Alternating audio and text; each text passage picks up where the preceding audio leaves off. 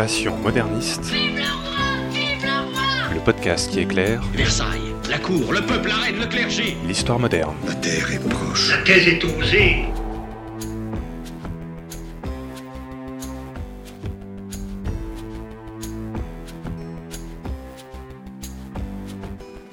Bonjour à toutes et à tous, bienvenue dans ce nouvel épisode de Passion moderniste. Je m'appelle Fanny Cohen-Moreau et dans ce podcast, je vous propose de rencontrer des jeunes chercheurs et chercheuses qui sont en master ou en thèse et qui étudient l'histoire moderne. Et pour rappel, l'histoire moderne, c'est un peu cette période qui s'est glissée entre le Moyen Âge et l'époque contemporaine, c'est-à-dire, en gros, pour l'Europe occidentale, entre les années 1500 et 1800. Épisode 25, Simon et les épées de cour, c'est parti. Il y a des gens que, que ça intéresse ce- Non, personne? Bonjour Simon Colombo. Bonjour Fanny. Simon, je te reçois parce que tu fais une thèse d'histoire de l'art. Déjà, on le précise, c'est Oui. important. Une thèse d'histoire de l'art sur le sujet l'épée de cour de la première moitié du XVIIe à l'aube du XIXe siècle. Donc, tu m'as dit c'est un sujet, c'est un titre un petit peu temporaire. Tu Ouais. vas un peu l'affiner un peu plus tard.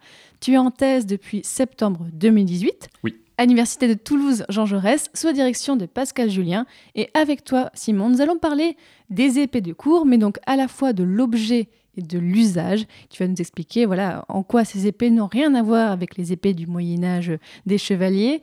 Euh, juste avant qu'on commence, je préviens les auditeurs auditrices, je ne suis pas effectivement dans le studio habituel où j'enregistre, donc il y a un petit peu plus de bruit, ça résonne un peu plus. Voilà, là on est à Toulouse. J'avais l'opportunité, donc euh, j'aime bien aller aussi enregistrer là où sont les personnes.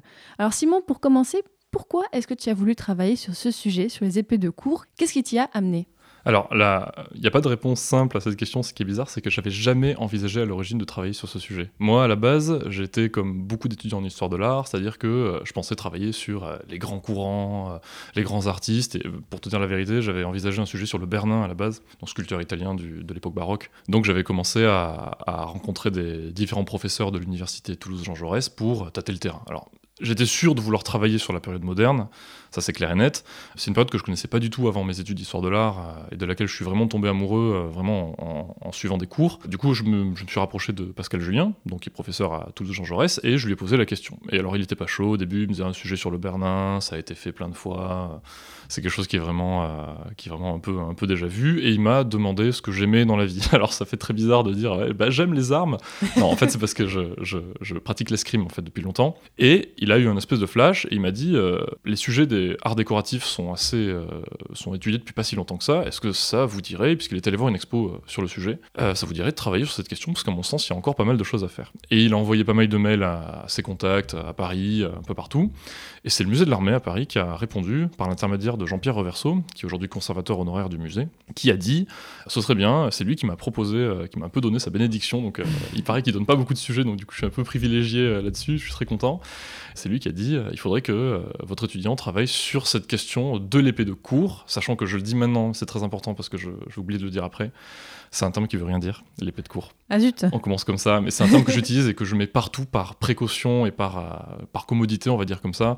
On le trouve dans les bouquins, on le trouve sur le marché de l'art, mais en vrai, c'est fait partie des éléments sur lesquels je travaille et sur lesquels j'aimerais, à un moment donné, poser un, un vocabulaire précis et définitif. Mais euh, voilà, donc c'est euh, techniquement, il faudrait dire épée de ville ou épée civile, parce que ça, c'est trop réducteur, en fait, épée de cour. Mais en fait, à l'époque, ils disent épée, tout simplement. Ils font pas la différence entre le monde de la guerre et le monde, euh, le monde civil. Donc voilà, donc Reverso m'a donné ce sujet. Et j'ai fait mon master dessus en 2016. Donc deux ans de master sur cette question. Et là, je suis en thèse et je poursuis mes recherches que j'ai commencées en, master sur, euh, sur l'épée. Ok, on va, on va expliquer effectivement quelles sont les spécificités de épées. Déjà, est-ce que tu peux nous expliquer quel est le contexte historique sur lequel tu travailles? Sur quelle période tu étudies? Alors, non, ça commence bien. Non, c'est pas vrai. En fait, c'est- très compliqué de dire ça aussi, puisque j'étudie un, un contexte qui fait à peu près 200 ans. Donc, une période historique d'à peu près 200 ans. Donc, ça va vraiment du tout début du XVIIe siècle pour le noyau dur, même si je descends un petit peu sur le XVIe siècle, puisqu'il faut parler de comment est-ce qu'il euh, s'opère toutes ces transformations sociales qui fait que les, aristocrates commencent à porter l'épée en société. Euh, donc, ça, c'est des choses sur- je suis obligé évidemment d'en parler. Donc, je descends un petit peu sur le XVIe et je dépasse un petit peu la Révolution française. Donc il y a pas mal de choses comme ça, donc c'est vraiment tous les bouleversements, le contexte historique, ça, touche plein de choses. Et le pire, c'est que c'est un contexte qui n'est pas seulement français, puisque j'étudie cette question aussi d'un point de vue euh, de pas mal d'autres pays. Tu étudies quoi d'autre comme pays, par exemple? Alors principalement la France, parce que c'est pratique et que c'est euh, quelque chose qu'il faudrait préciser aussi. L'épée de course, c'est un. Voilà, je- terme par commodité, hein, évidemment, cette épée-là, c'est un objet qui est très français en fait. C'est euh, culturellement, c'est un objet qui, est- c'est un type d'épée qui se développe principalement en France. Et on est à une époque, à partir du XVIIe siècle, surtout à partir du règne de Louis XIV, où la France domine un peu l'Europe culturellement, et du coup, les autres cours européennes se mettent à, porter l'épée dite à la française, à part certains pays comme l'Espagne, qui a jamais rien envie de faire, euh, faire comme tout le monde. Mais euh, bon, ça c'est un peu particulier, mais je pense que j'en dirai deux mots après. Mais essentiellement, ça touche évidemment la France parce que c'est là qu'il y a les plus belles collections, les plus grosses collections, et c'est plus pratique pour moi. Mais je vais aussi, euh, j'étudie l'Angleterre, les Flandres, évidemment, l'Italie, l'Espagne, je l'ai dit, l'Allemagne, jusqu'à la Russie. Je vais vraiment très très loin, très très loin à l'est, même encore plus loin, parce que j'étudie aussi ce qui se passe dans les colonies américaines, puisqu'il y a aussi une production d'épées qui est spécifique avec des formes particulières, donc c'est très intéressant. Et plus étonnant, l'Asie avec notamment les productions euh, japonaises. Alors là, certains vont dire peut-être euh, penser à des katanas, des choses comme ça, donc des sabres japonais, mais pas du tout, puisqu'en fait les Hollandais avaient un comptoir au Japon.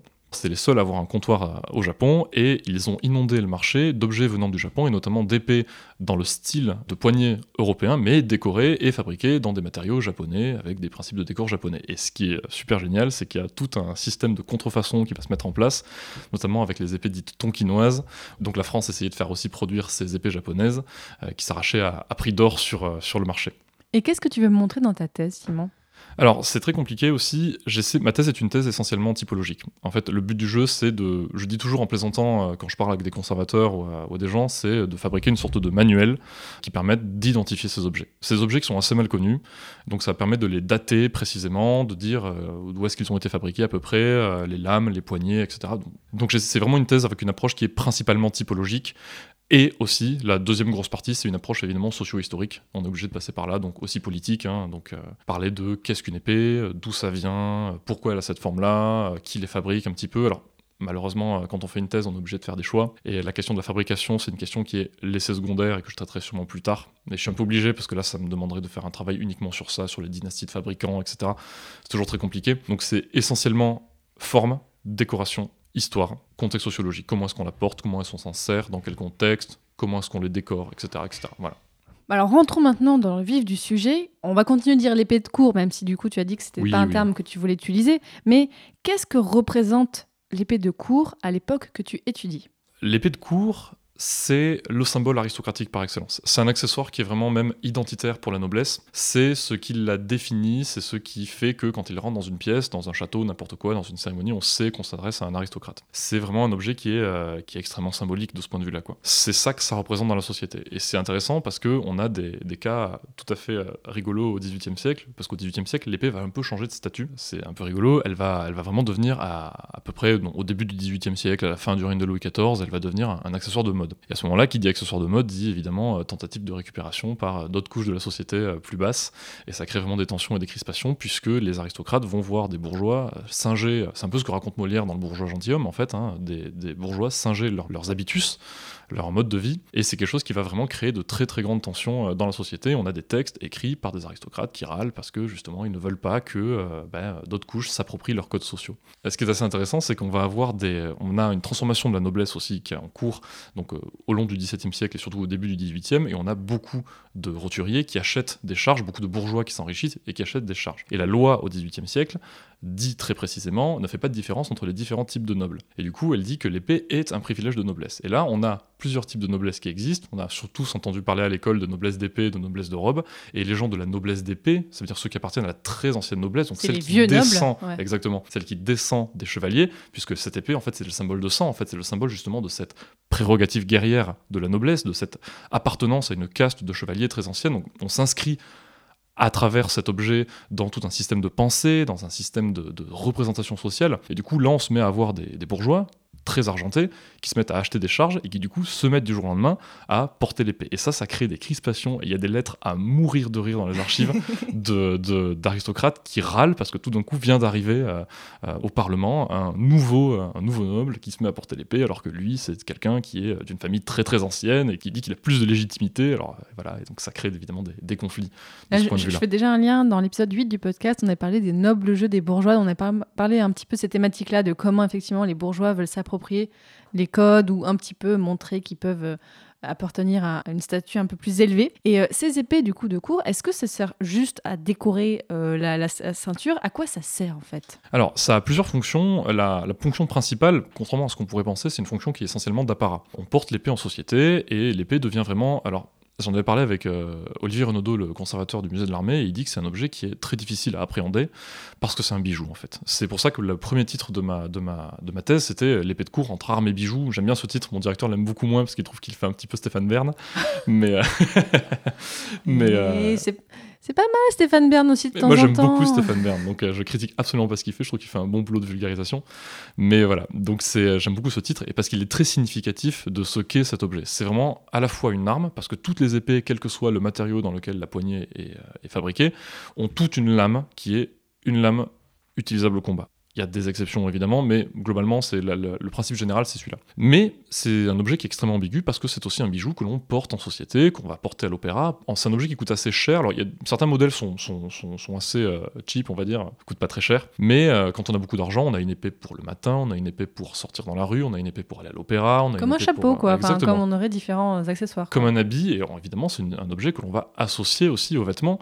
BP, euh, quand on a un bel habit brodé d'argent, on va avoir une belle épée avec un décor qui correspond et qui renvoie, donc c'est tout un jeu d'élégance qui est très 18e siècle. Donc voilà, c'est un objet d'appareil, donc évidemment c'est pour ça que aussi euh, beaucoup de gens des classes sociales plus, plus basses en fait, donc dans le tiers état, vont s'approprier cet objet. Parce que il y en a plein qui le disent, notamment on a les quelques archives que j'étudie, parce que je suis pas très archive, on en a parlé un petit peu euh, avant de commencer. Par exemple, les archives de police, notamment, euh, font état de gens qui se font arrêter dans la rue alors qu'ils n'ont pas le droit de porter l'épée. Et les justifications sont toujours aussi à mourir de rire. Et il y en a beaucoup qui disent, de jeunes notamment, qui disent qu'ils portent l'épée parce que comme ça, ce sont des messieurs et qui peuvent rentrer dans certaines maisons euh, qui leur sont interdits d'habitude ou d'aller dans certains dîners parce qu'on leur passe pas, pas trop la question parce que c'est un symbole visible de quelque chose, d'un statut social ou d'une appartenance en tout cas à quelque chose de plus haut euh, dans, la, dans la société. Et c'est pour ça que c'est un objet qui est assez passionnant parce qu'il est vraiment au cœur de tout un tas de Comme jeux. une Rolex aujourd'hui quoi. Exactement. Si t'as pas d'épée de cours à plus de 50 ans, c'est que t'as raté ta vie, comme dirait l'autre. non, c'est vraiment l'idée. L'idée l'idée principale, c'est vraiment celle-ci. C'est un contexte d'apparat. Ça... Après, je vais pas rentrer dans les détails parce que ça nous amènerait beaucoup trop loin, mais il y a plein de, de- On peut aller très très loin justement sur toutes les, les questions de préséance. Bon. Le deuxième usage principal, et avant d'aller sur le troisième, c'est la self-défense. Et ça, c'est quelque chose qu'on a tendance à oublier, mais tout le monde dans la société avait le droit d'acheter ou de posséder une épée. La question du port, c'est un petit peu différent, mais la question de l'achat et de la possession, c'est tout à fait différent. Et beaucoup de roturiers portent l'épée de manière tout à fait légale, et ça c'est important de le préciser, quand il s'agit de se défendre, et notamment entre les villes. La loi du Royaume de France pour la question du Royaume de France, prévoyait que quand on sortait des villes, le roi qui devait assurer la sécurité de ses sujets normalement, la loi prévoit que bah, là où il n'y a pas de police, là où il n'y a pas d'armée, là où il n'y a pas de guet, là où il n'y a pas ce genre de choses, les roturiers peuvent assurer leur défense personnelle. Et donc à ce moment-là, ils ont droit, dans le cas d'un déplacement entre euh, des chemins, ils ont le droit de porter l'épée pour assurer leur défense. Donc la troisième fonction aussi qui est importante, bah, c'est la fonction on va dire la plus funeste, c'est le duel. Ça reste une arme avec laquelle on se bat en duel et on se bat avec ce type d'épée là particulier. Bon là, là c'est bien, on fait la suite de l'épisode qu'on vient de diffuser le mois dernier sur le duel en Flandre. Allez l'écouter si vous voulez en savoir plus sur les pratiques de l'époque. Voilà.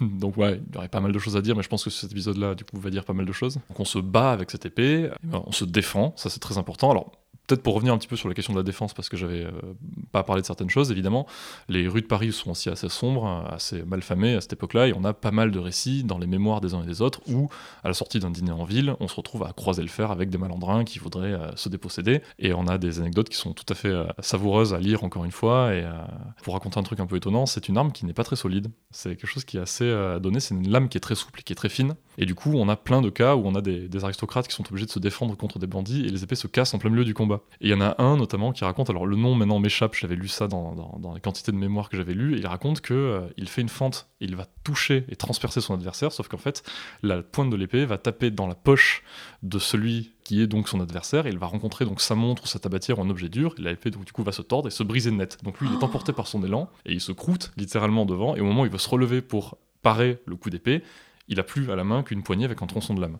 Donc c'est c'est- donc voilà, donc il y a pas mal d'an- d'anecdotes comme ça. Donc on se bat évidemment avec cette épée, évidemment en duel. Donc là le duel c'est là on pourrait en parler pendant longtemps, mais je vais pas le faire. Mais euh, pour des questions d'honneur évidemment, pour des questions d'insultes, ou même parfois pour des raisons débiles. Alors ça peut être euh, l'honneur de la dame d'à côté, ou simplement parce qu'on a entendu que euh, le comte d'un tel était un très bon bretteur. Alors du coup on va le provoquer en soirée pour aller se battre le lendemain dans le pré, et ça donne des histoires assez euh, dramatiques. Bah, dans Euh, l'épisode précédent, on, on parlait qu'il y avait eu euh, une justification d'un duel, c'était parce que ça commençait avec une dispute de quelqu'un qui avait trop salé une soupe. Exactement. Non, mais on peut vraiment partir sur des principes un peu loin. C'est toujours des raisons comme ça.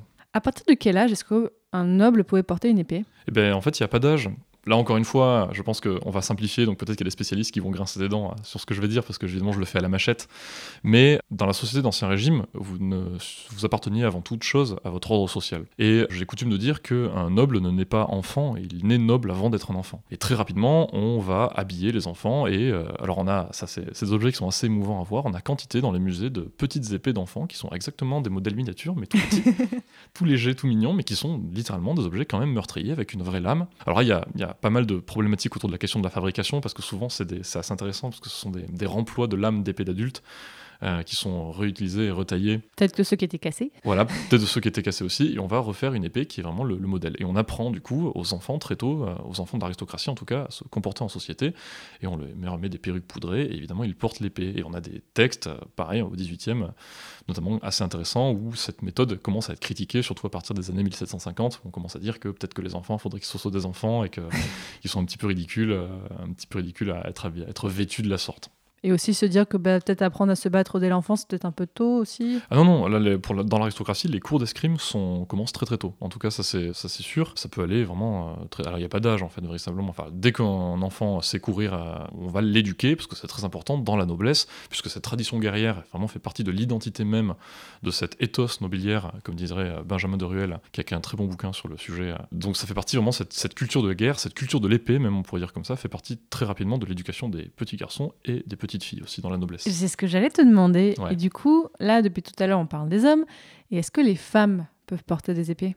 Alors, porter des épées, non. C'est, euh, disons qu'il y a quand même une société qui est très ordonnée, cette société ancienne, et euh, c'est assez mal vu qu'une femme porte l'épée. En tout cas, c'est une société qui est euh, vraiment ordonnée. Vraiment, c'est euh, d'un point de vue vertical comme horizontal, quoi.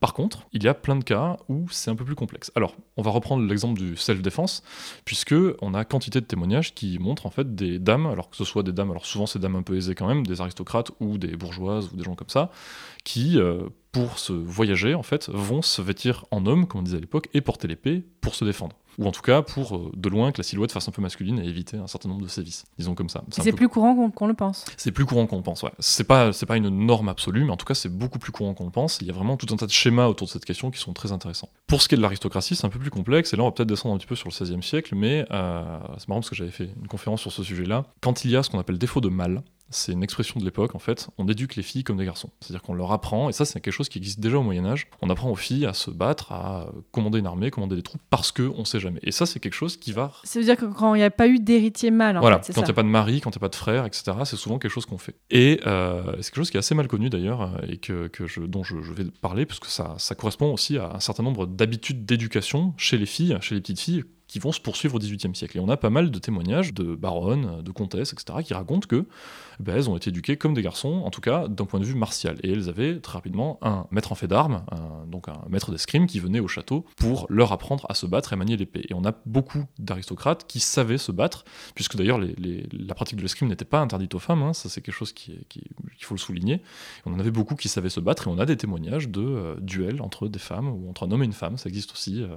et là encore, il faudra développer pendant très longtemps parce qu'il y a des personnages qui mériteraient qu'on qu'on évoque. Et leur descendante est peut-être euh, Arya Stark euh, dans Game of Thrones. Je t'ai apporté quelque chose. Il faudra l'emballer en faisant très attention. Un présent? Ceci n'est pas un jouet. Attention, ne te blesse pas. Elle est toute fine. Comme toi. Faite pour toi toute seule par le forgeron. Avec elle, tu ne couperas pas la tête à un homme, mais tu le perceras de trous si tu es rapide. Je sais être rapide. Il te faudra t'entraîner tous les jours. Première leçon. Tu les piques avec la pointe. Je sais de quel côté on s'en sert. Toutes les bonnes lames ont des noms, tu sais. Sansa continuera à coudre avec ses aiguilles. Et j'aurai mon aiguille à moi. Et là, on vient d'entendre un extrait de Game of Thrones. Qu'est-ce que tu penses de la fameuse épée d'Arya Stark? Alors, l'épée euh, aiguille d'Arya Stark correspond en termes de typologie à une épée de cour. Ah C'est assez intéressant. Donc, c'est une épée qui est de petite taille, assez fine, très maniable et très légère. C'est exactement ça. Et la typologie de la poignée, même si elle a été vraiment modifiée par euh, l'équipe euh, de la série, correspond à un type de poignée qu'on trouve dans les années 1600 à 1650, 1660. Ah bah c'est intéressant. Mais alors justement, parlons, là pour le coup on a parlé beaucoup des usages, maintenant parlons des caractéristiques euh, matérielles de ces épées, parce que c'est vraiment ce que tu étudies le plus souvent, le côté vraiment matériel. Et là d'ailleurs on peut le dire, c'est qu'aujourd'hui pour l'enregistrement tu m'as ramené euh, Ouais. une épée. Moi je t'ai vu arriver avec ce grand carton, j'ai dit mais qu'est-ce que c'est que ça? Il y avait une livraison Amazon chez lui? Non, non, non. T'as ramené une épée euh, en vrai, donc là euh, c'est sûr que là je l'ai sous les yeux. Mais pour les personnes qui n'ont pas sous les yeux une photo, est-ce que tu peux nous bien nous rentrer en détail de à quoi ressemble une épée de cour? Comment on peut la reconnaître? Alors, une épée de cour, c'est c'est un peu compliqué parce qu'il y a plein de typologies de poignées différentes. Alors surtout en plus de ça, selon les usages des différents pays. J'ai évoqué très rapidement l'Espagne, mais l'Espagne, par exemple, va garder des archaïsmes qui sont plus proches en fait de ce qu'on appelle les, les rapières à tassa. Alors pour ceux qui ont vu des films de mousquetaires, c'est ces rapières assez particulières. Donc les rapières, c'est l'épée qui est très souvent associée aux mousquetaires, même si là encore une fois les termes c'est un peu toujours un peu compliqué. L'épée à tassa, ça ressemble à un gros bol. En fait, on a souvent vu ça, c'est-à-dire qu'un gros bol avec euh, deux quillons qui dépassent sur les côtés. Donc ils vont garder des archaïsmes un peu particuliers qui correspondent à cette forme d'épée-là. Donc du coup, on a des formes un peu étranges en Espagne qui existent et qui sont assez mal connues et que je suis en train de sur lesquelles je suis en train de travailler en ce moment. En Allemagne, on a des particularismes aussi. En Angleterre on a, quelques modifications. Globalement, la forme après reste à peu près toujours la même. En tout cas, le principe de l'épée reste le même. Alors le principe, c'est toujours pareil, c'est qu'on a une lame à deux tranchants. C'est caractéristique de ce, qu'est une épée, toujours deux tranchants, qui est montée sur une poignée. Une poignée qui est composée de plusieurs parties, avec une plaque de garde pour protéger la main, une fusée pour la tenir, c'est ce qu'on appelle grosso modo le, le- le grip ou la, la- la poignée euh, Ouais. quand, on, quand on va vite, un pommeau pour équilibrer la- la- l'arme globale et différents éléments de protection euh, comme des quillons, euh, branches de garde, etc. Différents, différents éléments. Donc voilà, donc sinon c'est une épée qui se caractérise toujours par la même chose, c'est-à-dire c'est une épée de petite taille, généralement en moyenne, alors encore une fois ça dépend selon les usages des pays, ça peut être un peu plus long ou un peu plus court selon les endroits, mais on va dire que c'est une épée en moyenne qui mesure entre 90 et 1m10 maximum, grand maximum de long, très fine, avec une lame assez souple et très maniable. C'est une arme en fait qui est conditionnée par les évolutions en matière d'escrime, c'est comme ça qu'elle apparaît dans la première moitié du XVIIe siècle pour taper très large. On a d'abord au XVIe siècle une prédominance d'une escrime qu'on appelle une escrime dite à l'italienne. Alors là encore une fois, je vais vite et je sens qu'il y en a des spécialistes qui vont peut-être aller sur ce que Mais je dis. on a aussi plein de gens qui sont pas spécialistes et qui vrai connaissent aussi, pas ouais. de toute façon. Donc C'est vrai, c'est vrai. Et du coup, au XVIIe siècle, on a une nouvelle escrime qui arrive, qui est une escrime dite à la française, qui est euh, vraiment pour aller très très vite encore une fois, basée sur la vitesse et euh, la précision du mouvement. Alors cette escrime, elle va aussi un petit peu évoluer au XVIIIe siècle, etc. Mais les principes restent à peu près les mêmes. Du coup, c'est pour ça qu'il faut une épée dont on puisse se servir avec ces méthodes d'escrime-là. Donc il faut une arme légère, extrêmement maniable. Et c'est vraiment la caractéristique de ces, de ces épées. Donc là, on est vraiment loin des épées médiévales qui sont peut-être euh, la première chose à laquelle on pense quand on dit épée, voilà, les grosses épées de chevalier, paf, comme ça.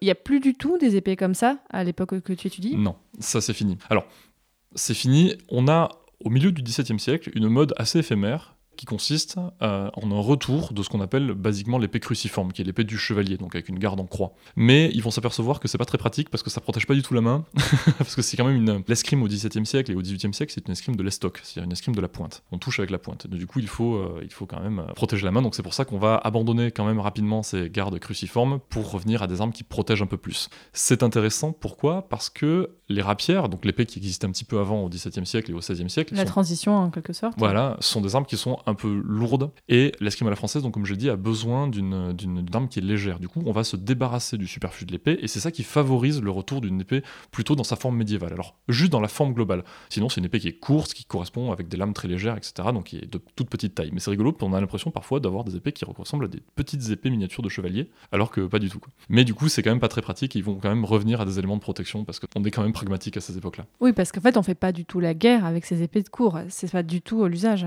Alors, ça correspond à des typologies guerrières, puisqu'en fait, on a des pendants guerriers, mais la différence vraiment entre une épée guerrière et une épée de cour, c'est plutôt la question de la décoration, en fait. C'est-à-dire que là, on va avoir des épées qui sont plus travaillées. Mais sinon, c'est les, quasiment les mêmes formes. Mais il faut qu'elles soient un peu plus résistantes. Tu l'as Ouais, dit tout à l'heure qu'elles pouvaient se casser plus sûr. facilement, donc j'imagine que les épées de guerre. Oui. Mais on utilise encore des. Enfin, on, part, on sort un peu du sujet, mais on utilise encore des épées là pour la guerre à cette époque-là? À cette époque-là, ouais, bien sûr. ouais.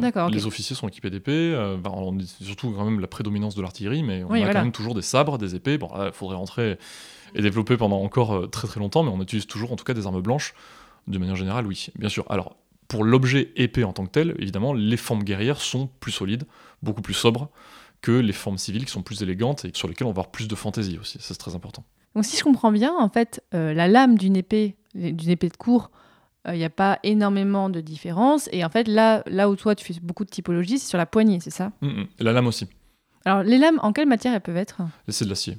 De l'acier. Ouais, tout simplement. Tu parlais rapidement de la, la question de la typologie. On a plusieurs typologies de lames aussi. Et ça, pour l'épée civile, ça dépend des endroits où les lames sont fabriquées aussi. Il y a plusieurs, il y a des manufactures qui ont des spécialités. Et ça dépend aussi de- du client. C'est une épée personnelle, l'épée de cour. C'est très important de le préciser. Donc ça, ça joue aussi sur les décorations. Donc souvent, alors on a des épées qui étaient fabriquées euh, de manière générique hein, par, les, par les fabricants, mais souvent on avait des gens qui venaient qui disaient bah, moi je veux une épée comme ça, je veux que la lame soit comme ci, qu'elle ait telle longueur, que la poignée ait tel élément dessus, etc. Donc il y, a- il y a une typologie à faire aussi sur les lames et sur le décor des lames aussi évidemment, parce que les lames étaient aussi décorées entièrement. Il faut être bleuies, dorées, avec des gravures, etc. Voilà. Donc il y a des choses très très belles ouais, qui sont. Des objets qui sont magnifiques vraiment. euh. Donc voilà, on a différents types de lames. Alors on a des lames dites triangulaires comme sur celle que j'ai amenée d'ailleurs, c'est on a des lames juste euh, de, avec des, deux sections ovales, donc il y a plein de typologies différentes. Et on a des lames plus rigolotes, on a des lames dentelées aussi, on a des lames dites serpentines ou flamboyantes, c'est-à-dire que ça ressemble à comme un serpent ondoyant. euh, et c'est juste de l'esbrouf, ça sert à rien. Ça sert à rien. Alors, on va dire, on lit parfois des gens qui vont dire, mais si, ça sert à faire des blessures plus meurtrières. On a fait des tests un peu comme des tests balistiques. euh, c'est surtout pour impressionner quand tu dégaines. euh. Et les poignées, alors, elles- en quelle matière elles peuvent être par contre? Alors tout, Ah, Surtout sur l'épée civile. Alors, on- vraiment, on n'est pas du tout dans le domaine militaire. Mais alors, comme je dis, ce sont des objets personnels. Alors, le plus gros, ça va être du l'acier, du fer. hein, c'est voilà, doré, comme les lames. euh, voilà, comme les lames. C'est ce qui coûte le moins cher à faire. Donc, on va avoir ce genre de choses. On va avoir des épées en laiton, en bronze, pour le les métaux classiques euh, qu'on peut imaginer. Mais on va avoir des propositions beaucoup plus luxueuses en or, en argent parfois, et ça va aller vers des matériaux de plus en plus fantaisistes. Ça dépend vraiment de la... Encore une fois, ça dépend des phénomènes de mode. Un- Comme je dis, à partir du XVIIIe siècle, c'est vraiment un objet qui devient un accessoire de mode et qui est soumis aux toutes les modes dites décoratives. Alors quand c'est la mode, de- on va dire, alors les professeurs d'histoire de l'art aiment pas qu'on dise rococo. Non, il faudrait dire rocaille. Alors pour ceux qui savent pas, la rocaille, c'est l'art qui, euh, style décoratif, en tout cas en France, qui court à peu près euh, de la Régence jusqu'au règne de Louis XV. Et là, quand ce, ce style décoratif est à la mode, bah, les poignées d'épée sont décorées de cette manière-là. Quand on va avoir le style néoclassique qui arrive sous le règne de Louis XVI, on va avoir évidemment des formes néoclassiques. Donc c'est soumis au phénomène de mode, et après c'est soumis au desiderata personnel de un tel qui veut euh, telle chose sur sa poignée. Pour rester un petit peu avant de repartir sur les matériaux, sur la question du décor, il y a un dessin de, fabricant très émouvant qui est au Met, au Metropolitan Museum of Art de New York, qui est un, un dessin qui a été proposé donc par un fabricant d'épées qu'on appelle un fourbisseur, je reviendrai après sur ce terme, qui a fait plusieurs propositions pour un client français qui a demandé une épée euh, pour, alors, soit lui, soit un membre de sa famille, malheureusement on ignore absolument qui est ce personnage, en tout cas on sait que c'est un ancien militaire, et il veut une épée qui lui rappelle l'époque où il servait dans la marine. Et du coup il a demandé qu'il y ait des médaillons sur sa plaque de garde qui euh, représentent des scènes de bataille navale. euh. Donc, voilà. Donc on peut avoir des, des demandes particulières. J'ai vu une épée très émouvante où le monsieur avait demandé que le portrait de son épouse soit peint sur la le talon de la lame oh. par exemple. Il y a des choses comme ça qui sont. Alors, on a des devises, on a des, des- des dédicaces, parfois des, des trucs tout à fait intéressants sur les lames. Alors, il y en a une qui est géniale. C'est un peu de la décoration, c'est très fruste, mais euh, j'ai euh, travaillé sur la collection d'armes du euh, musée des arts décoratifs et du design de Bordeaux. Ils ont une très belle collection d'armes, ils ont notamment une collection d'épées de cour. Alors, j'ai appelé, j'ai dit, pour ma thèse, j'aimerais venir et tout ça, ils ont été très sympas. Et donc, il y avait une épée donc, de période révolutionnaire, mais je, vais, je pourrais même la dater plus précisément, donc euh, qui correspond à tout à fait à la typologie de la fin du XVIIIe siècle. hein. Et la lame est décorée. Elle est un petit peu gravée et il y a une dédicace sur la lame. Il y a écrit euh, Vive le roi, vive la loi, vive la nation. Donc on est absolument dans le contexte révolutionnaire, sauf que le mot roi a été entièrement gribouillé. Il est quasiment plus lisible. Donc c'est une épée que je pense qu'on peut dater raisonnablement des années 1792, Ah, 93, c'est c'est 94. super intéressant ça. Ouais, il y en a plein des comme ça. Alors je pourrais détailler, hein, et on trouve comme ça, c'est un objet qui, qui renseigne sur la vie quotidienne, qui raconte énormément de choses sur l'époque. Alors peut-être je peux revenir juste un peu sur la question des matériaux. Alors sur la question des matériaux, donc j'ai dit il y a tous les matériaux. Et évidemment ça peut paraître très surprenant, et c'est le paradoxe de cette arme, parce qu'on va avoir aussi des matériaux fragiles.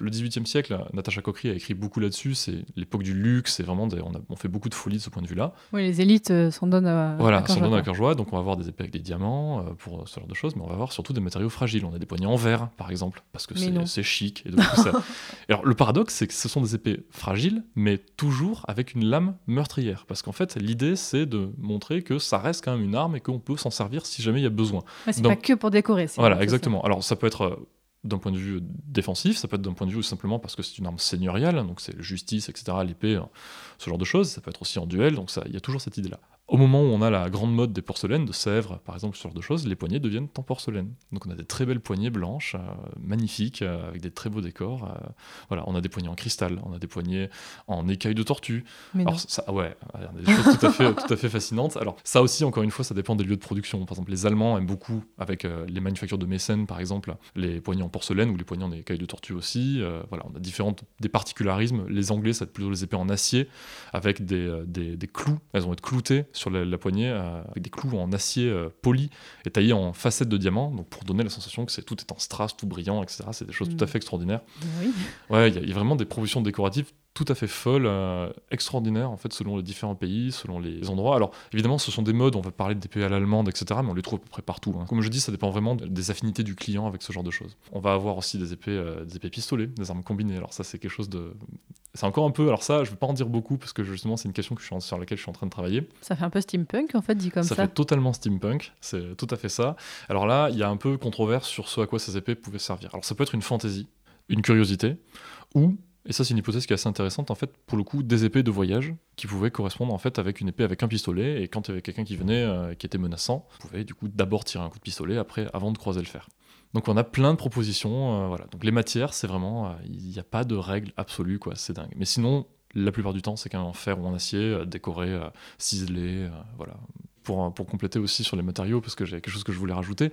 Dans les matériaux aussi, on va trouver des matériaux exotiques qui viennent de loin, d'Afrique ou d'Inde, l'ivoire par exemple. Oui, on est dans le contexte de la colonisation, donc là il y a plein de, Exactement. denrées qui viennent. Donc il y a plein de denrées comme ça, donc on se met, quand ces choses-là sont à la mode, on se met justement pour évoquer une forme d'exotisme, on se met à fabriquer des poignées d'épée en ivoire avec des décors qui viennent en plus, qui sont pensés par des artisans indiens, mais sur des formes françaises. Ou du coup, comme je l'ai évoqué assez rapidement, le Japon avec des matériaux japonais, des décors japonais, euh, au moment où sont à la mode qu'on appelle les chinoiseries, Mm. euh, pour parler euh, comme euh, les gens du 18e siècle. Donc voilà, on a vraiment tout un tas de propositions décoratives. C'est pour ça que c'est une thèse qui est compliquée à rédiger, parce qu'il faut faire des catégories, il faut faire des, des choses comme ça, et il y a tellement de possibilités, tellement de catégories différentes, sans compter en plus tous ceux qui ont demandé des choses qui sont absolument pas conventionnelles et qui rentrent dans aucune catégorie. Donc Donc ça, que tu mets dans la case autre. Ouais, exactement. je, vais mettre dans, je crée une case autre, euh, ou voire plusieurs cases autres. Donc euh, voilà. Maraud, faquin Butor de pieds plats ridicule Ah, et moi, Cyrano Savinien, Hercule de Bergerac. Bouffon. Aïe Qu'est-ce encore qu'il dit? Il faut la remuer, car elle s'engourdit. Ce que c'est que de la laisser inoccupée. Aïe Qu'avez-vous? J'ai des fourmis dans mon épée. Soit Elle aime ce bruit presque passionnément.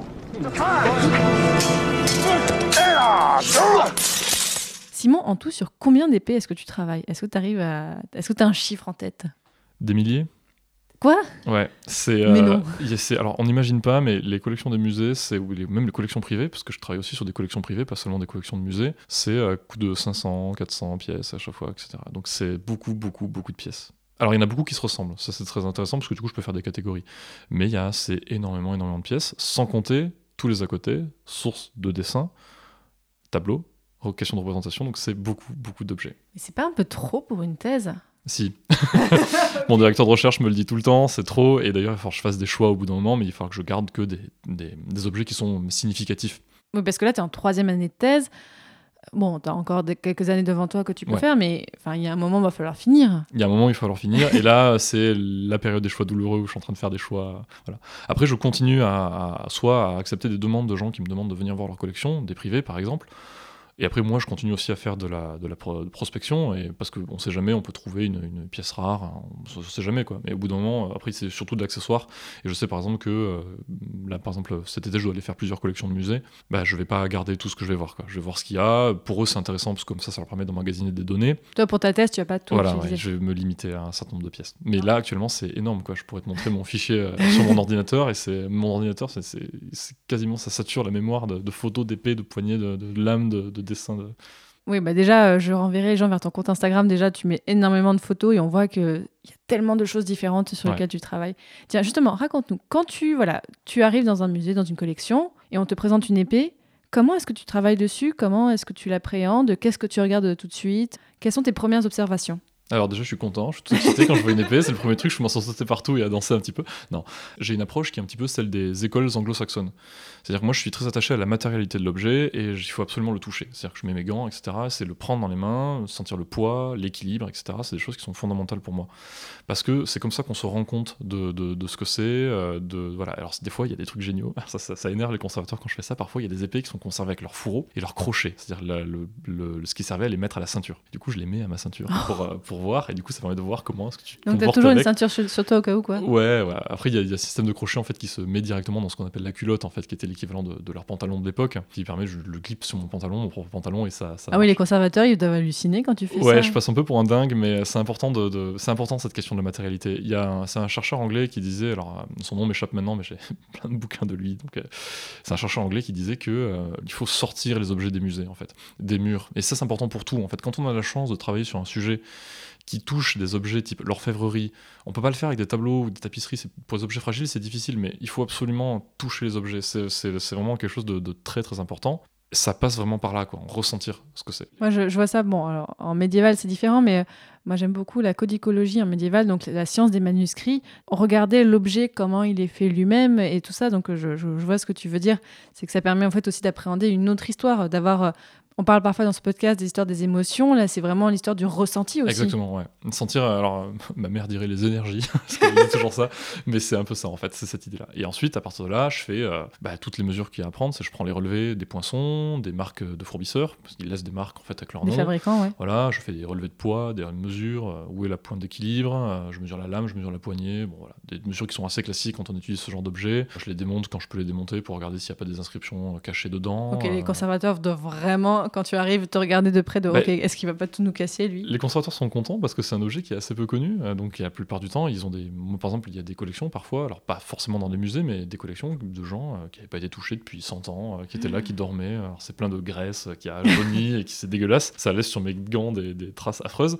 Mais du coup, voilà, ça permet de regarder évidemment, de, de voir ce qui est intéressant. Et, et pour plusieurs musées pour lesquels j'ai bossé euh, et avec lesquels j'ai bossé, il y a plein d'objets qui sont ressortis des, des réserves du coup, parce que c'est des objets intéressants, parce qu'ils racontent une histoire, ils s'inscrivent dans une histoire, des mentalités, avec euh, certains usages, etc. Et c'est des choses qui racontent beaucoup de choses.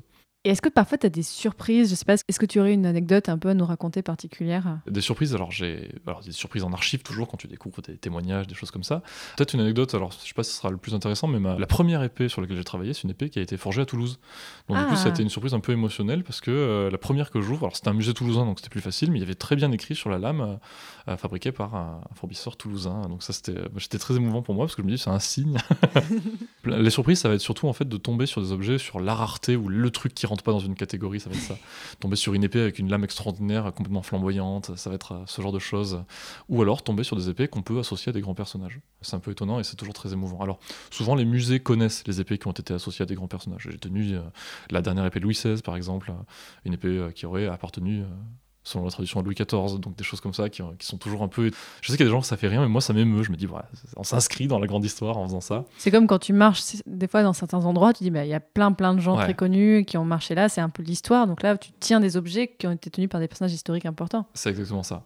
Alors après, il y a des surprises qui sont un peu rigolotes sur euh, notamment tout ce qui est les, parfois les objets qui sont plus dans leur jus. Alors ce, qu'on a- ce que j'appelle les remontages, des épées qui ont été remontées au 19e siècle par un mec, un collectionneur un peu zélé.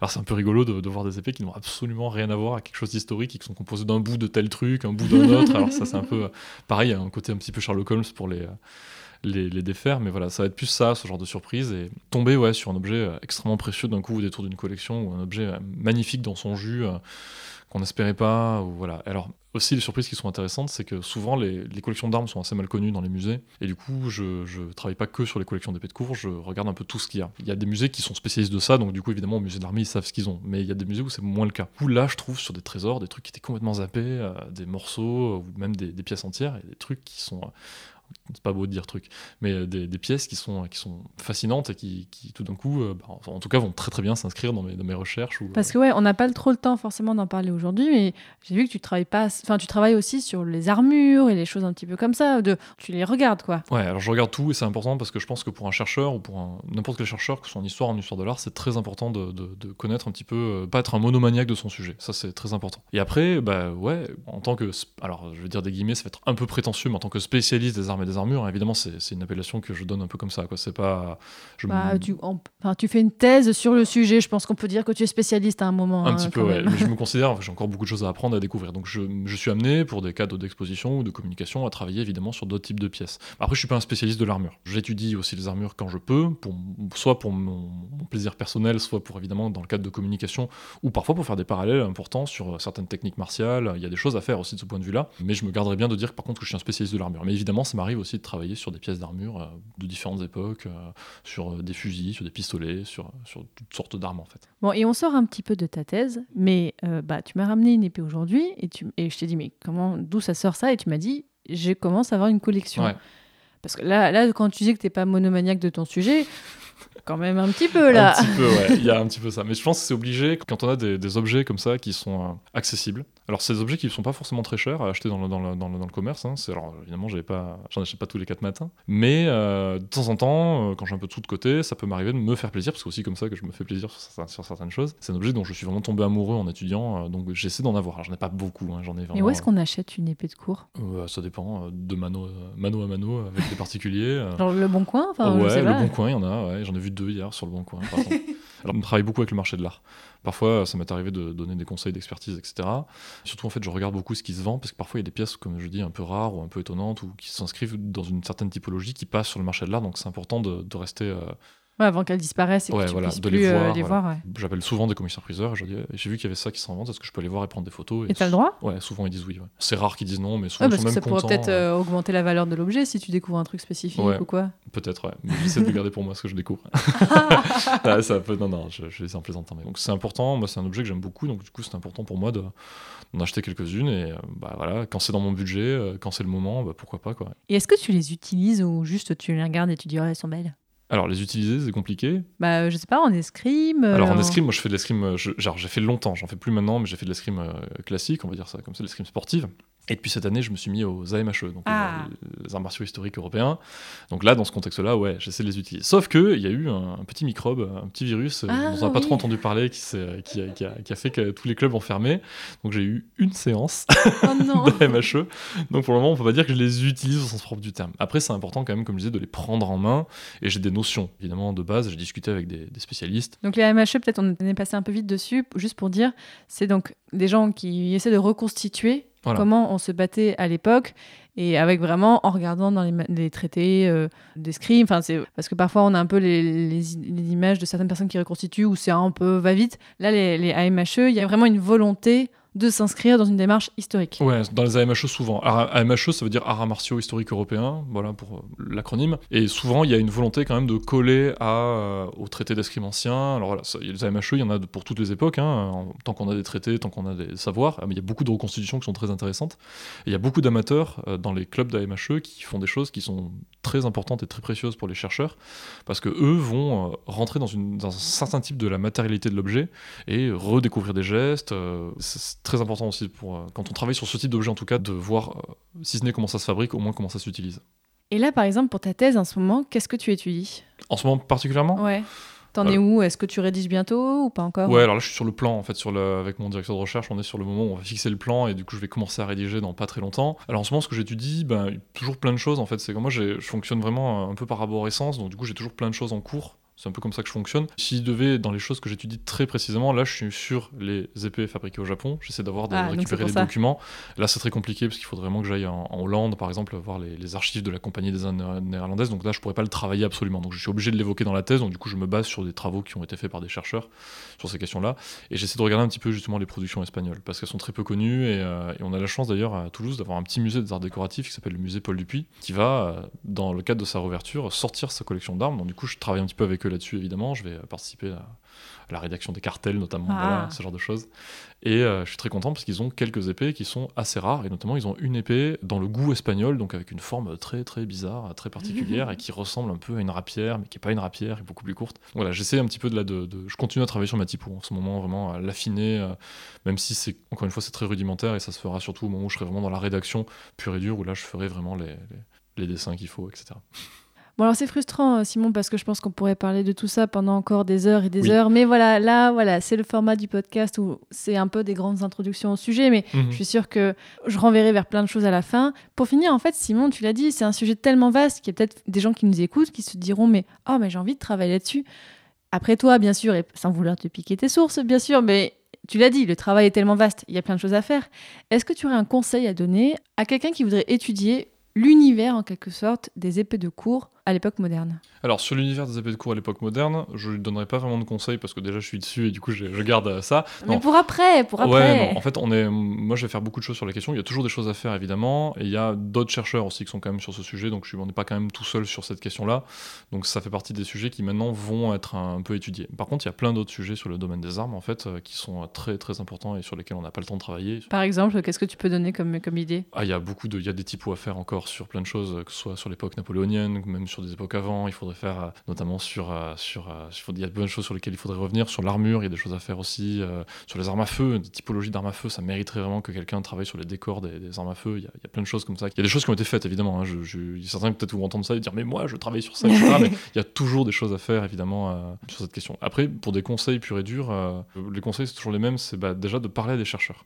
Premièrement, euh, c'est de, de voir ce qui se fait et ce qui n'est pas fait, parce que c'est important de ne pas forcément empiéter sur les autres, ne pas faire ça euh, de manière euh, comme un sagouin, de parler aux chercheurs pour essayer de se renseigner si on est passionné par ça, pour savoir en fait ce qu'il y a à faire, et il y a des choses à faire. S'il y en a qui ont vraiment envie de travailler sur ça, je les rassure, il y a plein de choses à faire sur, sur ce domaine-là. Et après, évidemment, c'est de le plus possible, le plus rapidement possible, d'aller au contact des objets, d'aller les voir, de, que ce soit dans des ventes aux enchères, dans les musées, etc. De, de, de- faut vraiment voir ça. Quoi. Voilà, on a donné plein d'idées maintenant. Jeunes chercheurs et chercheuses, c'est à vous.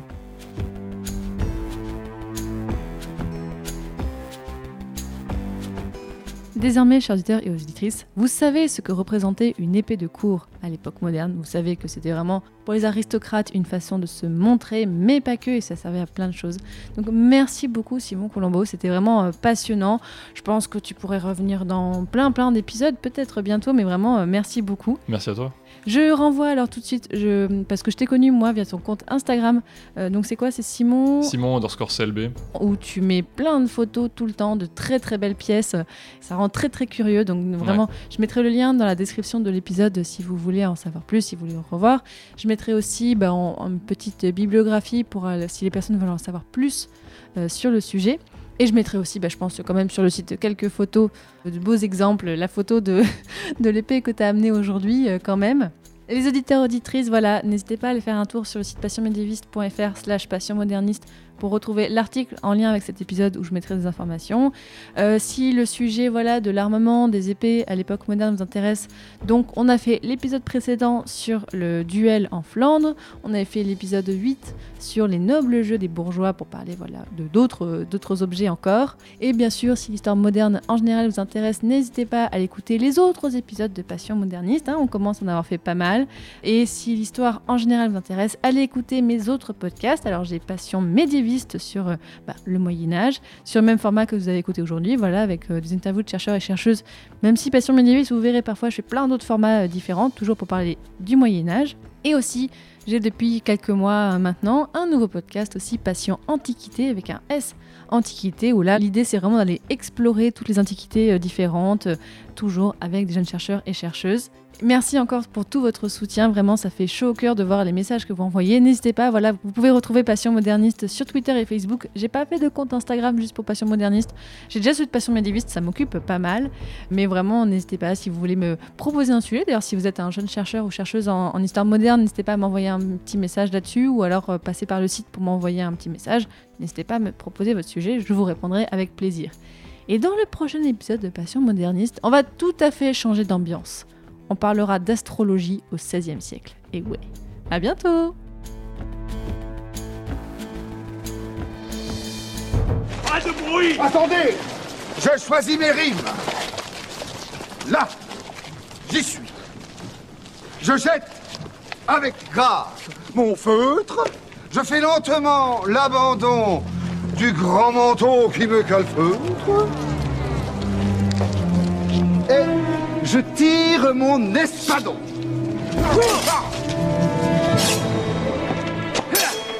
Élégant comme Céladon, agile comme Scaramouche. Je vous préviens, cher Myrmidon, qu'à la fin de l'envoi, je touche.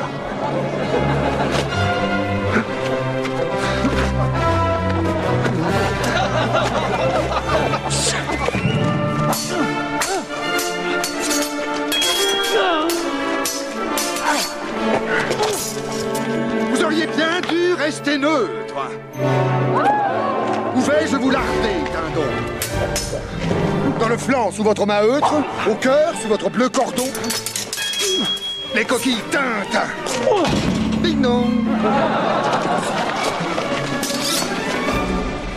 Ma pointe voltige une mouche. Décidément, c'est au bedon qu'à la fin de l'envoi, je touche. Il me manque une rime en neutre. On plus blanc qu'un bidon, c'est pour me fournir le mot bleutre. Tac, je pars la pointe, donc vous espériez me faire don. J'ouvre la ligne, je la bouche. Tiens bien ta broche, Laridon, à la fin de l'envoi. Je touche. Envoie Prince demande à Dieu pardon, carte du pied. J'escarmouche, je coupe, je. Et là, À la fin de l'envoi, je touche.